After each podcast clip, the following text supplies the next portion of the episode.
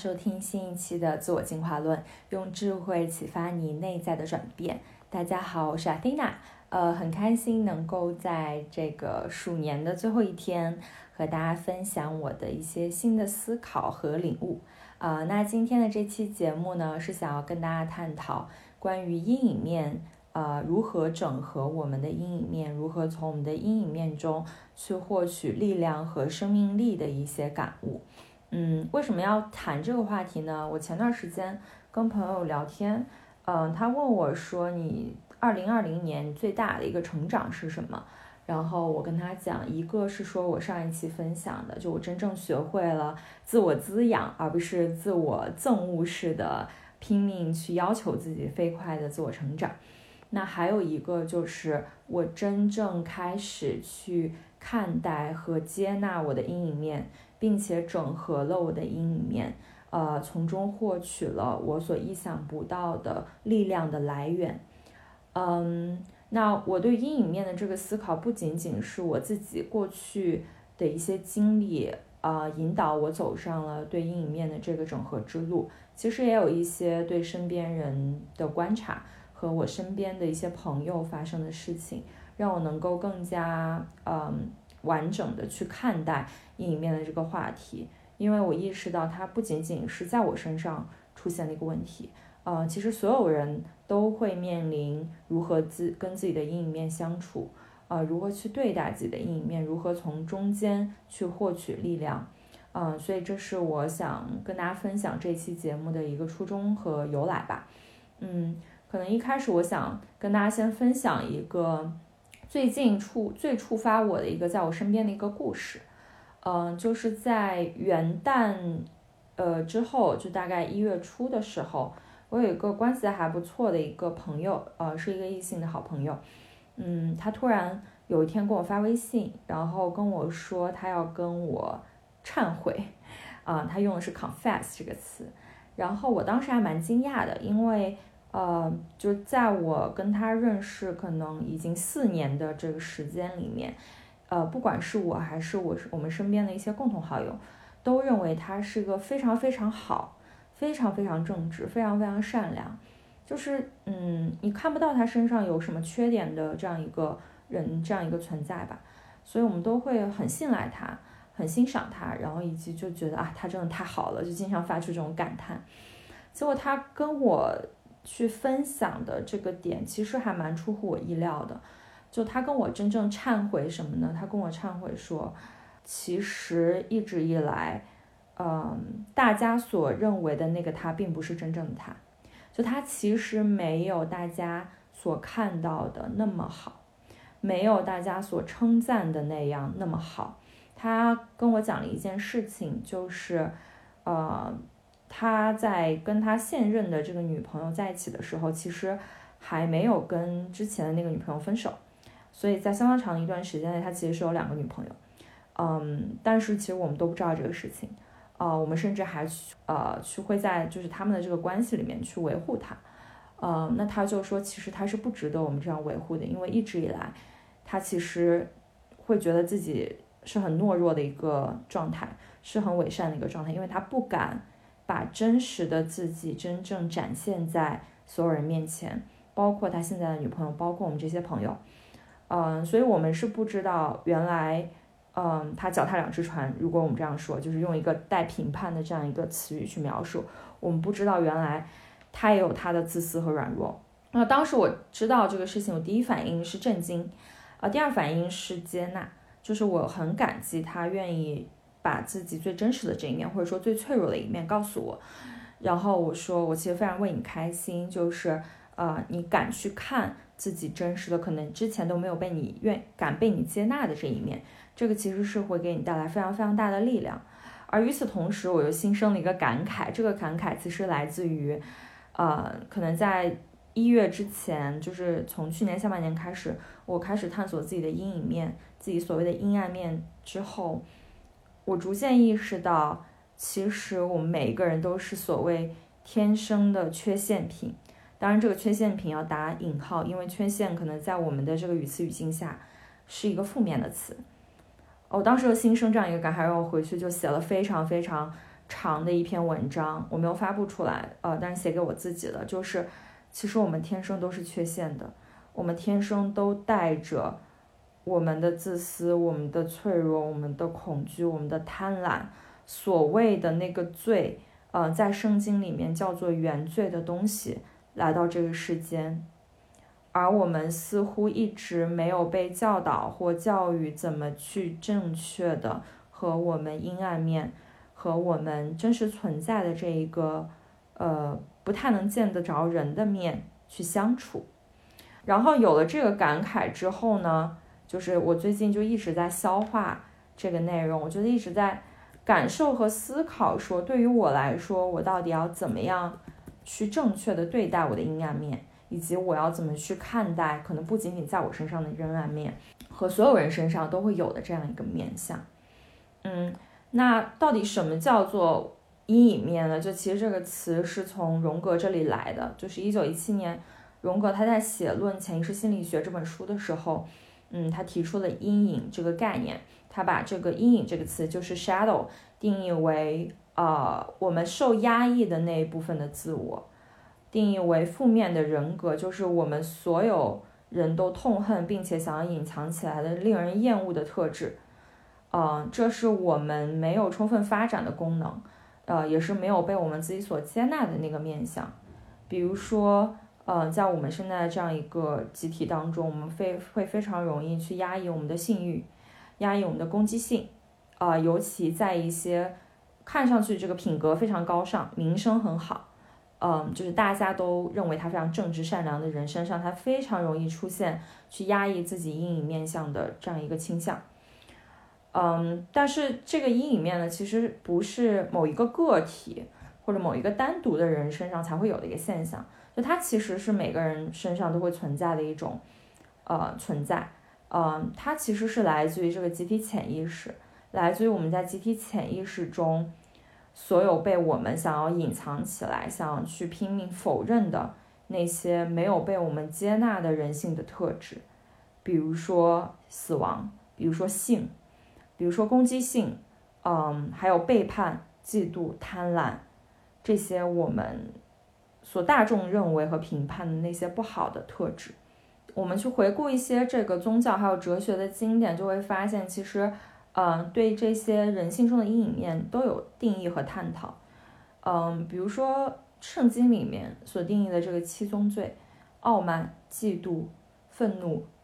懒惰、贪婪、暴食和淫欲。嗯，圣经里面认为这七宗罪就是每一个人生而具有的、洗脱不掉的所谓的原罪 （original sin）。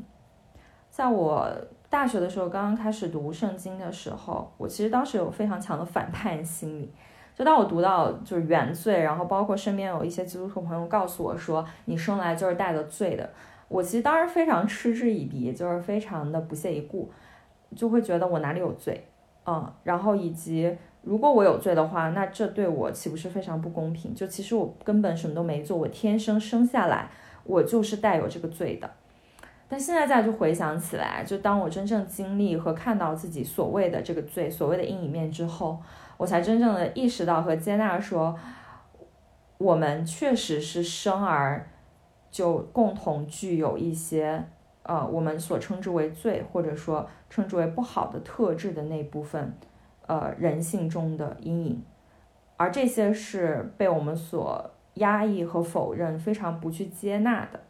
那不仅仅是在西方的这个文化的宗教里面有对罪的这种呃定义和评判，呃，我们在佛教里面其实也有所谓的这个贪嗔痴。啊，我们称之为三毒三不善根。就是描述它都是用一种非常负面的词，会认为，呃，因为人们有贪嗔痴，所以我们才会不断的陷入在灵轮回当中，去经历这种轮回之苦，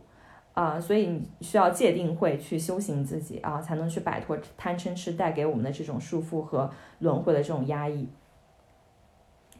但是，呃，我自己在这里想表达一个观点，就是。其实，不管我们去看西方这个宗教和文化的起源，去看去读圣经里面的这些经典，还是我们去看佛教里面对贪嗔痴的定义，其实都会是非常容易被人们解读，并且陷入二元论的一个视角去看待的。就是当我们提及人性的阴影的时候，我们都会在潜意识和意识层面都会认为阴影是罪恶的，是不好的，是我们所恐惧的，是我们所排斥的。就好像我们，呃，都想要拼了命的去追求人性中的善，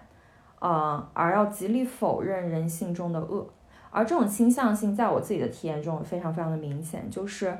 嗯，好像在相当长的一段时间内，我希望我永远都是阳光的，我永远都是光明的，我希望我在我自己身上的形象和在别人眼中的形象都是完美的，呃，我是十分正直的，我是绝对正确的，我是绝对善良的，我不可以做任何伤害别人的事情，我不可以做任何会攻击别人的事情，呃，这个是不被我自己允许的。而这种不允许，就是我们对于这种阴影有着深深的恐惧和评判。我们会认为善是好的，恶是不好的。啊，可能你乍一听这样的论调，你会觉得我在瞎说，我在乱喷。但是就是请不要着急，就可以继续细细听我道来。我的点是说，嗯，当我们用一种二元的视角去看待人性的时候，你是一定。会陷入一种评判的平静中的，呃，因为在二元的世界里，好和坏是严格切分的，善和恶也是严格对立的。但是呢，其实，在人性中的这个善和恶，如果我们用一种非常整合的视角去看，如果我们从二元的这个对立的视角抽回来，回归到一个一元的视角，把它们整合在一起看，其实善与恶是一体的。我们身上所谓的光明面和阴影面也是一体的，就像《道德经》里所讲的“天下皆知美之为美，斯恶已；皆知善之为善，斯不善已。”就为什么会有善，是因为有恶的存在；为什么会有恶，也是因为有善的存在。就是他们本身回归到本源都是一体的，只是因为我们产生了分别心，产生了评判，它才会产生这种好与不好、善与恶的对立。然后再讲到这里，又想回到圣经，呃，就我每一年回家，就春节期间回家，都会把圣经拿出来再读一遍。可能现在对我来说，就是圣经像是一个哲学的一个经典吧，一个智慧的经典。然后我今年再去读的时候，尤其在读创世纪刚刚开就开篇的，就是第一小段的时候，呃，因为在读创世纪之前，就刚刚读完这个道德经。就会发现，在里面其实《创世纪》有很多和《道德经》里相似的隐喻，啊，类似于从无到有的隐喻，混沌、黑暗与光明是一体的这种隐喻。那在《创世纪》里呢，就是刚开始这个神创造了天地，那天地一开始的这个状态，它是空虚混沌的，它是呃，像这个《金刚经》和《心经》里面讲的，就是无形无色的。但它其实就是一片黑暗和混沌，它没有所谓的光明与黑暗的差异，它就是一体的。那你可以理解，这个时候这个世界是一元的，这个时候没有所谓的黑暗、光明、邪恶、善良的划分，这个世界就是一体的。然后呢，神说 “Let there be light”，要有光，于是就有了光。然后神觉得光是好的，就把光和黑暗分开，呃，光明为这个白天，就是昼；然后黑暗为夜，就是夜晚。然后在这个时候才有了光明与黑暗，呃，白天与夜晚的这样一个二元的划分。所以你会看到说，在《道德经》里，我们讲的就是道可道，非常道；名可名，非常名。呃，世界的有和无本身就是相互转化、共为一体的。其实，在圣经里，在这个创世纪里面，在世界的开始也是这样的，就是在光产生之前，这个世界本身就是混沌的。在我们头脑分化出善与恶、光明与阴影这样的概念之前，其实它们都是一体的。这就好比，如果我们把我的我们的自我，就是把一个人吧，把一个人的自我想象成一个月亮，月亮本身是不发光的，而当我们拿就是这个太阳的光去照亮月亮的时候。如果我们只用这个光去照亮一部分的那个自我，一部分我们认为是善的那一部分的自我，那么一定会有另外一部分在阴影里，而这一部分，或许没有被我们看到，或许没有被接纳，但是这一部分的阴影也是我们自我的一部分，它也是我们自我本身存在不可否认、不可忽略的那样一部分。但是在我们的这个集体潜意识里，就像月亮没有被照亮的那一部分，嗯，它永远是存在在这个集体中的每一个人身上，阴影是永远都存在的。而在这个阴影里，其实。呃，隐藏着巨大的力量和生命力。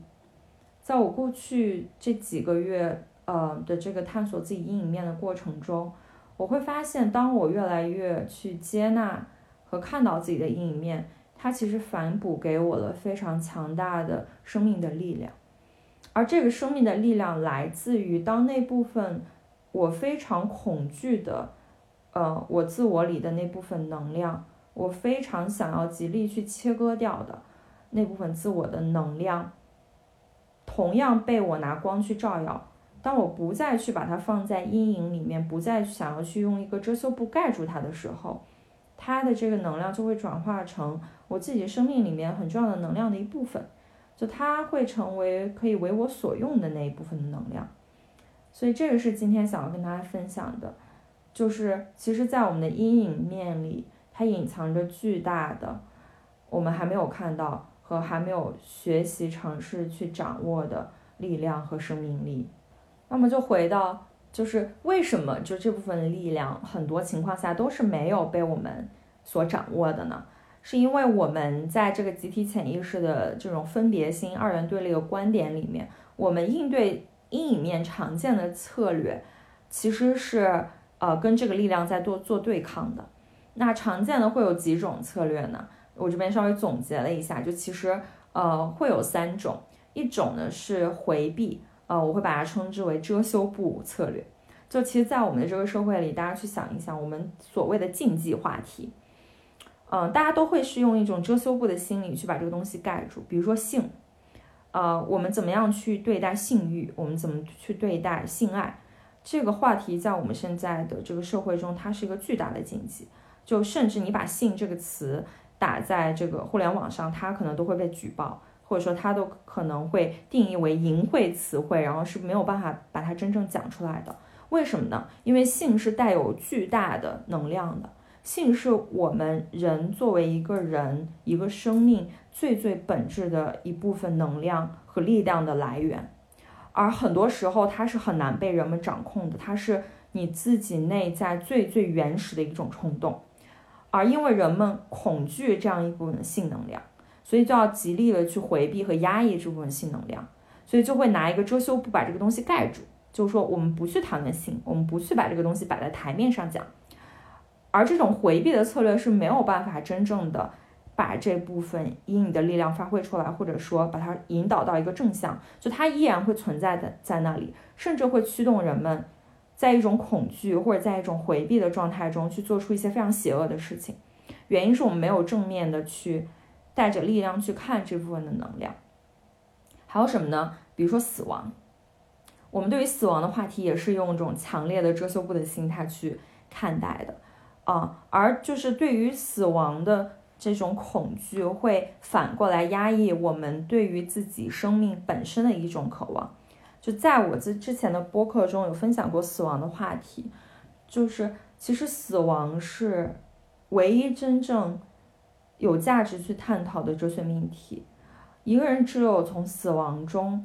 找到了他自己的那个哲学，找到了他自己对于死亡的那样一个观点和世界观的时候，他才能够真正发展出他生的那部分的世界观，因为生死也是一体的。但是我们好像只想去讨论生的那一部分，讨论好的那一部分，我们不想去讨论关于死亡这样一个听上去不太好的一个部分。那它的本质其实还是一种回避，而在这种回避下，真正死亡能够带给我们生的价值，带给我们对于呃我们的生命的认知那部分价值的力量就没有真正的被发挥出来。所以这个是我们常见的第一种策略，就是。一种遮羞布的心理，就会觉得啊，我非常的想要把我感觉到 shame 的这一部分去遮遮盖掉，我捂住，我不让所有人去看到和谈论这样一个点。然后第二个常见的策略是什么？是遮掩、自掩自我伪装。嗯，可能比相比于第一种回避的一个状态，就是可能有一部分人他是可以看到这一点，他会看到他自己人性中的那些所谓的丑恶面相，看到自己的贪婪，看到自己的欲望，看到自己的自私，看到自己并不光彩照人的那一面。但在这种情况下，嗯，这就成为了他的阿克琉斯之重。就成为了那个他生命中最最薄弱、最最恐惧、最最害怕被别人看到的那一个面相，而在这样的一种情绪中，我们很容易进入到一种自我伪装的状态，嗯，就是我们其实没有敢去真正的看到或者真正的接纳那个真实的我的面相，真实的我里黑暗的那个面相，我们会用一种自我伪装的方式，嗯，很多情况下会表现成。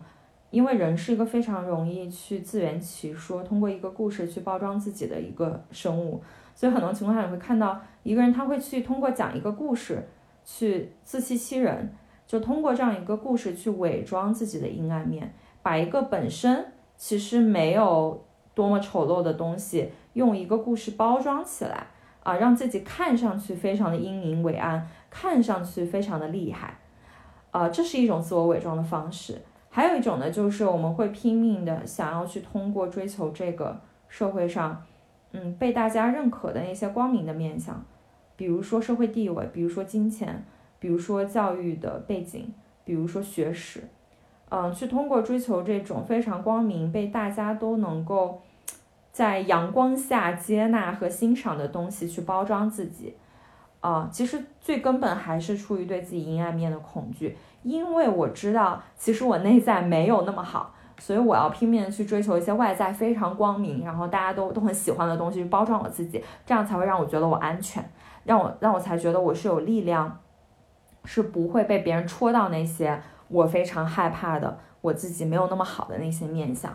那其实我自己也经历过这个阶段，就会觉得我一定要变得非常的优秀，我一定要追求这个世界上大家都非常认可的东西。我才能够有足够的安全感去保护我很脆弱的，我不敢被别人看到的那一面。但它其实本质上还是一种自我伪装，呃，其实这是没有力量的，就是你没有力量去真正接纳和看到自己真实的那一面。然后第三种策略就是一种排斥和自我攻击，嗯，其实这个会发生在嗯很多对自己有非常高的道德要求，对自己有非常高的标准。嗯，和那些很多情况下非常有觉察和自我进化能力和想法的人的身上，然后我在相当长的一段时间停留在这个阶段，也正是因为我的自我攻击啊，才引导了我走上了接纳自己阴影面的这个道路。哦，在这里其实想跟大家分享我自己的心路历程吧。对我来说，其实 虽是一个非常个人隐私的一个故事，但我就今天想要分享给大家。嗯。就是什么叫做所谓的自我攻击呢？当我看到我自己的阴影面的时候，我会觉得非常的恶心，就我非常的不接纳我的黑暗面和阴影面。哦，我拼命的想要把那一段去挖掉，想要把那些黑暗的东西转化成完全光明的东西。就是我没有办法容忍我身上有一丝的阴影面和黑暗面。那具体是一个什么样的故事呢？就是在一九年的一段感情经历中。就当时我喜欢上了一个男生，然后他也是喜欢我的，但是当时这个故事 tricky 的点就是是一个三角恋，就他当时其实还没有跟他前女友分手，嗯，然后在那个时候我们就相爱了，嗯，然后在那个情境下，在当时一九年那个我的状态里，呃，我的第一反应是我非常排斥这段关系，就是一方面就真正的去看我的心的话，我是喜欢这个人的。但是我所有的思考，我所有的头脑都在说，我不可以这样。我的这种排斥和我不可以这样，呃，其实根本的再往下挖一层，是我感觉，如果我和这个男生在一起，呃，或者是他跟他前女友分手，跟我在一起，我会觉得，呃，我在伤害一个人，我在从别人身上掠夺一个人的爱。而这个是在当时的那个自我是非常难以接纳的，因为我觉得这是那个我理想中的那个我不应该做的事情。嗯，一个正正直善良的那个我是不会这样做的。所以在当时那段关系中，我真的是拼尽我所有的力气去回避这段关系，回避这个人，就哪怕内心是非常非常喜欢他，非常非常想跟他在一起，但是我的头脑就用尽我所有的努力去推开这个人。呃，而在这个情境下，我是非常非常痛苦的。这个痛苦来自于我头脑和内心的打架。嗯，就是在我内心层面，其实我是渴望跟对方在一起，其实我是渴望能够拥有这个人所有的爱的。但是我的头脑会去评判我自己，会去攻击我内在真实的这个声音和想法，会说你这样做你就是一个坏人，你这样做你就是在伤害别人，你不可以这样做。所以在那段时间，我非常的挣扎和痛苦，因为我进入一个自我攻击的模式，而这个攻击的点就是我对我自己阴影面的不接纳。其实，当我现在有能力、有力量去看那一部分的我的时候，其实我是非常想要的。其实我是有很强的好胜心和占有欲的。嗯，在我最内心层次的那个阴影之地，我是希望能够成为。可能当时对方心中最好的、最优秀、他最爱的那个人。而在二零二零年，当我自己开始疗愈我自己的时候，当我从这段经历中去看到我为什么会这么痛苦的时候，我看到了那个阴影，我看到那个影子，那个我非常惧怕，我想要拼命把它从我的自我中剥离出来的那个影子，它其实是我的一部分。嗯，但是我当时就有一种，如果。我真的顺遂了我的这个阴影面，去做出了我头脑所不允许的选择。我觉得我在杀死过去的那个旧的自我，而这个是让我非常恐惧的。它让会让我觉得我不再是那个善良的、正直的、不会伤害别人的、不会让别人感觉到不舒服的那个理想我的形象。啊，而我会完全转变成一个我完全不认识的一个新的自我。嗯，但是现在想起来，其实我真正杀死的不是我自我，而是那个我头脑想象中的自我。就真实的我的那个占有欲，嗯，和掠夺的那个欲望是一直存在的，只是我的头脑给自己设定了一个理想的形象。我希望自己永远都是正向和光明的。所以在我自己的这个故事中，就反映出来了应对阴影面的第三个策略，就是往往在一些修行人的身上会出现，就是我们要去灭。灭掉我身上的贪嗔痴，我要去完全的把自己的阴影面杀掉，杀死它。我要成为一个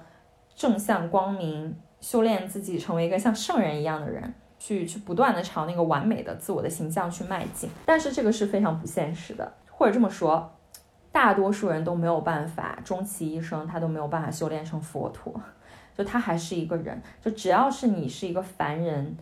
不管你怎么修行，你修行到多高的一个境地，你的这些阴影面还是会时不时的跳出来，它还是会出现在你的生活中，你还是会有贪婪，你还是会有嫉妒，你还是会有欲望。但如果你一直没有去正确的整合和接纳这些所谓的阴影面，一直在跟他自我攻击、自我伪装，或者用一个遮羞布盖掉他的时候，他的力量是没有真正的被我们整合到我们自己的生命当中的，你还是在跟他做一个抗争。而这个抗争是永远没有止境的，啊，除非你可以成为像佛陀一样，像悉达多一样一个伟岸的人。所以这个就回到了，到底我们要怎么样去应对我们的阴影面？怎么样把阴影面上的这个我们讲的这个生命的力量整合进我们自己的身体里？嗯，我跟之前跟朋友分享，嗯，我的第一个感悟就是，首先这是一个非常非常需要力量和勇气的过程。因为去接纳那个真实，去血淋淋的看到自己不那么美好，不像自己想象中那么好的一个形象，去活在绝对的真实里，这是一件非常非常难的事情。因为人性的天性就是非常容易被恐惧驱动，啊，我们很容易出于恐惧去给自己创造一个逃避的幻想。就让自己待在自己头脑构造的一个世界里面，甚至也把别人一起带进来，就自欺欺人，过着得过且过，嗯，就是所有人都不再去谈论和看到阴影面这样的一个呃所谓理想化的一个世界里。而如果要我们去撕破这个所谓的面具，所谓的这个人格面具，去真正看到那个真实我的形象的时候，是需要力量的，是需要我们非常非常大的力量和勇气去回头看我们自己的影子。因为我们不敢看那部分的时候，我们就会想说，哎，我怎么会是这个样的？啊，就会想要拼命去否认说，哎，我没有这样一个丑陋、黑暗的一面。但是，就是真正的勇士，他会敢于去撕开自己的面具，去看那个伤口，去看自己丑陋的那一面。所以，去整合自己的阴影面的力量，最重要的第一个点就是要拿出你自己的勇气，敢于去看那个影子的存在，而不是只是一直去回避它。在这种回避的情况下，他还是在追着你跑，他还是会给你带来非常非常大的这种恐惧和。你被控制的那种感觉，然后在我们有力量、敢于去看这个阴影面存在之后，我们要做第二件事，其实就是如是观，就是如是的、不带评判的去完整的看待自己，去看到那个月亮的光明与阴影的共同的存在，去把我们的善恶、把我们的这个阴暗面和光明的面整合在一起去看。嗯，我之前的播客里面有分享过，到底什么是如是，就是讲我们在佛学里面的第六识和第七识之间的空隙，我们去拉长。当我们觉察到我们阴影面的存在，比如说当我们浮现出来我有嫉妒，我有占有，我有贪婪的欲望的时候，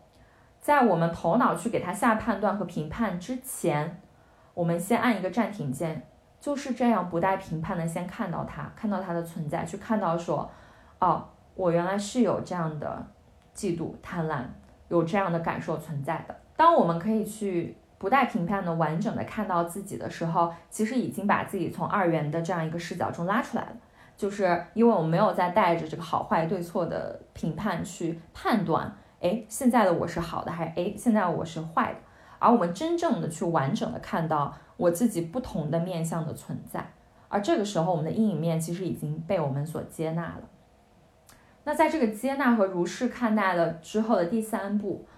嗯，是表达，是真实的表达，因为表达就是力量，表达就意味着你不再去惧怕那个你的弱点，你的阿克琉斯之中，你开始直接正面的传递，我就是这个样子，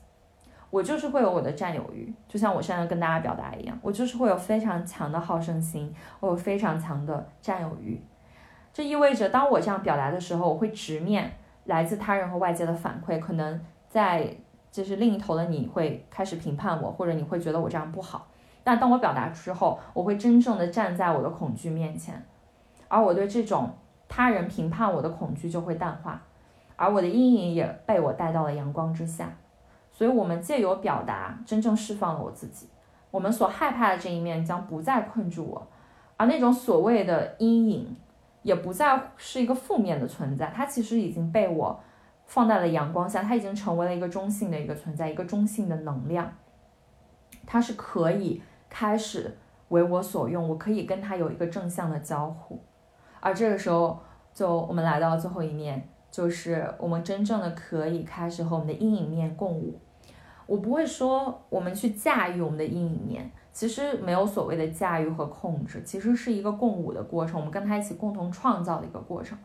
我们的阴影面还是会不断的出现，嗯，在我们的关系里，在我们的生活里，嗯，但是我们已经可以做到和他一起共舞，和这个能量去共存。我们能够去有智慧的应用这部分阴影之力。当我们的欲望、我们的攻击性、我们的情欲出现的时候，我们去顺纳和去疏导。这样一部分生命的能量，在适，在它很合适、适当的时候，我们去使用和表达。比如说，当我们的原则、当我们的尊严被践踏的时候，我们就是可以很有攻击性的去捍卫我自己和对我们重要的人。啊，比如说，当我，呃，就是对一个事情有非常强烈的渴望的时候，我就是可以把我欲望的能量去发挥出来，我去追求这个我非常想要获得的这个这个东西。而这个时候，我们其实已经。吸纳了这部分阴影面的能量，它不再是我们控，就是会想要逃避或者害怕，想要拼命去住的一个东西的存在。嗯，它已经被整合进了我们的生命。所以通过有力量的去面对我们阴影面的存在，呃，如是的不带评判的看待自己的阴影面，完整的看待我们自己的每一个面相，每一个光明，每一个黑暗，然后真实的表达自我，嗯，从表达中去获取力量，从表达中去让这股能量暴露在阳光下，然后我们就可以做到和我们的阴影面共舞，它会整合进我们的生命中，然后我们就会成为一个真正。真实的、完整的人，而不是那个理想中我应该是什么样那种理想我的一个状态。而在这种情况下，你会觉得真正的自由，因为你所害怕的东西，呃，不再困住你了。就你害怕那个东西，其实已经不存在了。你看到的，它其实没有那么可怕。所以这个就是今天关于阴影面的分享，然后发现我自己还是讲的很快，四十分钟之内跟大家分享完了。好了，非常感谢大家的收听，然后也恭恭祝大家新年快乐，希望在牛年，嗯，也可以持续关注做进化论，然后我会继继续用声音和智慧陪伴你们的成长，拜拜。